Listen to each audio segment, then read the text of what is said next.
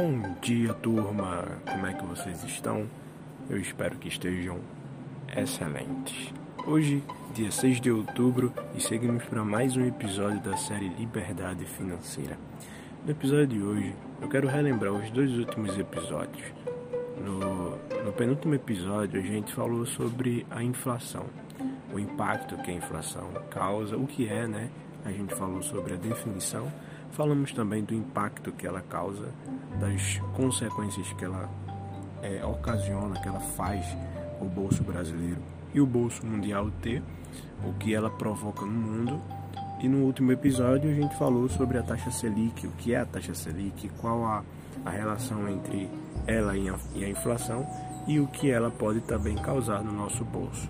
Levando em consideração o conceito inicial que a gente teve de inflação, é, que é o, a desvalorização do poder de compra, né? Então, o seu, o seu 100 reais que você tem hoje e você, por exemplo, bota no banco, daqui a um ano, daqui a 12 meses, ele só vai, ele tem o poder de comprar uma coisa, né? Algo ou várias coisas que custem ao todo 100 reais, certo? No, no fim de 12 meses, ano que vem, ele só vai ter o poder de comprar é aquilo menos 10%. Então ele vai ser desvalorizado menos 10%. Então aquela coisa que ele comprou a 100, essa coisa só vai poder ser comprada agora por 110 reais, que é o acréscimo de 10%, né, de 100. E a inflação tá assim, tá 9.68, quase 10%. Isso significa que o poder do dinheiro, o poder da nossa moeda, que no caso é o real, ele foi desvalorizado. E existiu várias moedas ao longo do tempo, né? Existiu o cruzeiro, depois é, foi o real, voltou a ser o cruzeiro e agora está o real novamente. E elas foram desvalorizando e, e a tendência é que elas desvalorizem e seja é, cada vez mais uma moeda diferente. Então, por isso que há hoje criptomoedas, né, que, é, que são moedas que não tem um banco de, de centralização para ter alguma transferência. Porque a partir do momento que você transfere o seu dinheiro, existe um meio que se chama banco. O banco é justamente o meio centralizado de fazer essa transferência, esse, esse movimento entre o seu dinheiro e o dinheiro de alguma outra pessoa, seja uma pessoa física ou seja uma pessoa jurídica. Já as criptomoedas não têm nenhum banco, elas são moedas totalmente digitais, descentralizadas, que têm por, por objetivo facilitar é, as questões macroeconômicas. E isso pode causar muito impacto nos bancos, mas pode revolucionar a nossa economia. É, dentro desse cenário econômico, dentro desse contexto em que a gente já, já conhece, que é o contexto inflacionário, né, você sabe que eu tinha comentado, mas eu quero enfatizar que os bancos eles têm metas inflacionárias, né? Porque a inflação faz com que a taxa Selic aumente porque a taxa Selic tem a tendência de acompanhar a inflação. Por incrível que pareça, é, a taxa Selic sempre está acima da inflação e estamos vivendo um período em que a taxa Selic está abaixo da inflação. A inflação está 9,68 e esse mês a taxa Selic aumentou para é, 6,5, né? Mês passado estava a 5,25 e aumentou 1,25 do mês passado para cá. E todo mês vai aumentar. O jornal Focus ele apontou como índice de taxa Selic para o fim do ano a 8 ponto alguma coisa. Então daqui para o fim do ano ela vai aumentar mais ainda é, para chegar na inflação e a taxa Selic sempre está na inflação ou acima da inflação. Então a tendência é aumentar e a gente tem que aproveitar essa oportunidade. E a grande questão é como é que a gente aproveita as oportunidades, né? Como é que a gente safra? Porque o sistema, o governo, é, a educação é, sistemática né, do sistema, a educação do sistema, é, até mesmo a religião, vai querer que a gente seja e tenha uma vida medíocre. Vai querer que a gente fique estagnado, parado. E parar é a mesma coisa que é, a lei da entropia, né? Tudo que para, tudo que é estagnado tem a tendência de de enferrujar, de acabar, de finalizar, de, de ficar, de ficar é, é, sem movimento, sem, sem poder se movimentar. Essa é a lei, uma lei física. Então você não pode ficar parado. A primeira coisa que você tem que entender é a noção de um ativo e de um passivo. Tá? O ativo ele é todo aquele ou todo aquilo, aquele objeto, aquela coisa que você tem capaz de multiplicar o seu patrimônio. Então, quando você tem um ativo, você tem algo capaz de multiplicar o seu dinheiro. Quando você tem um ativo, é o contrário de passivo. Se o passivo, por um lado, tem a capacidade de aumentar o seu patrimônio, o passivo, por outro lado, tem a capacidade de diminuir o seu patrimônio. E aí há várias análises, né? O que é um ativo?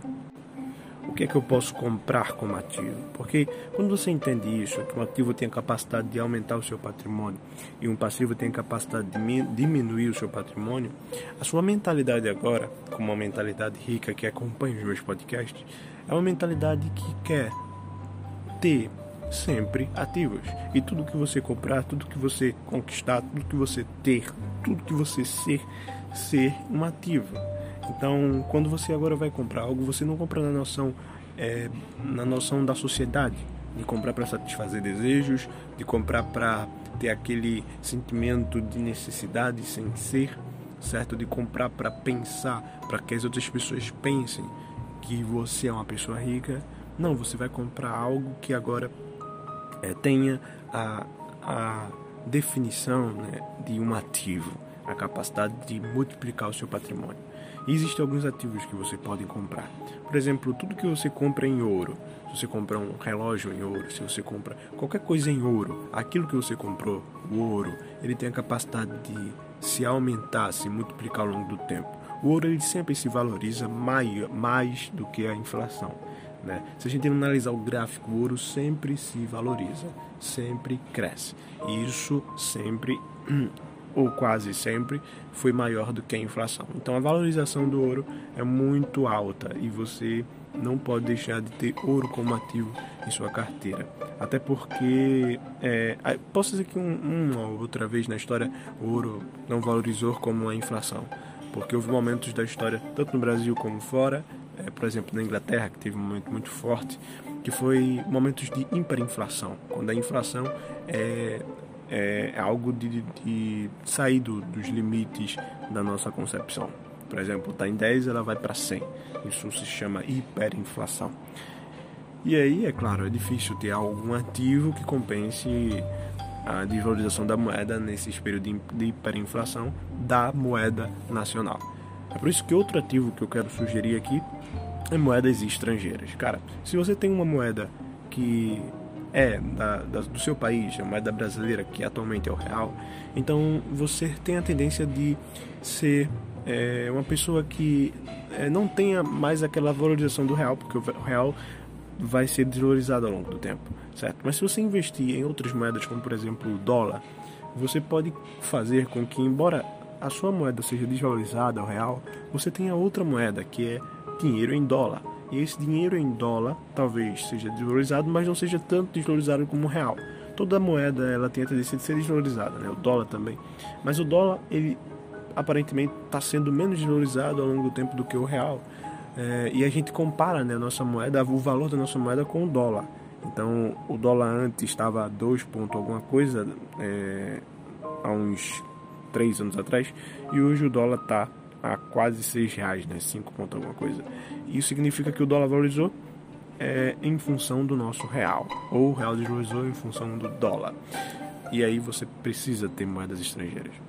Outra coisa que você precisa ter também são é, imóveis, né? E aí você é, pensa que um imóvel ele ele é um ativo, mas possa ser que o imóvel não seja um ativo, tá? O imóvel só é um ativo quando ele aumenta acima da inflação. E você tudo que comprar pode se tornar um passivo. Um imóvel pode ser um passivo, porque você pode trazer manutenções, você pode gastar, você pode é, ter despesas e ele pode se tornar assim um ativo. Um carro que você compra pode se tornar um ativo, porque um carro você vai ter IPVA para gastar, é, todo ano, você vai ter manutenções do carro, você vai ter gasolina para pagar que cada vez mais aumenta. Então o carro pode ser sim um ativo. Mas em contrapartida, tanto o imóvel quanto o carro pode se tornar de passivos para ativos. Por exemplo, digamos que você compre casa somente para revender. Você compra à vista por um preço pechinchado menor e revende aceitando financiamento por um preço bem maior. Digamos que você compre um, um, um carro e agora você tem tem é, a possibilidade de rodar de Uber, ser um taxista talvez, e você começa a gerar é, dinheiro através daquele objeto, né, aquele, é, aquela coisa que você comprou e poderia ser um ativo passivo. Então tudo que você compra que tem a perspectiva de ser passivo pode se tornar um ativo através do que você fazer com ela. Então aprenda o que fazer com as coisas que você tem e não somente a defini-las como passivo. Bem, gente, esse foi o podcast de hoje. Eu queria falar mais, mas o tempo não dá. Espero vocês amanhã. Até a próxima e tchau.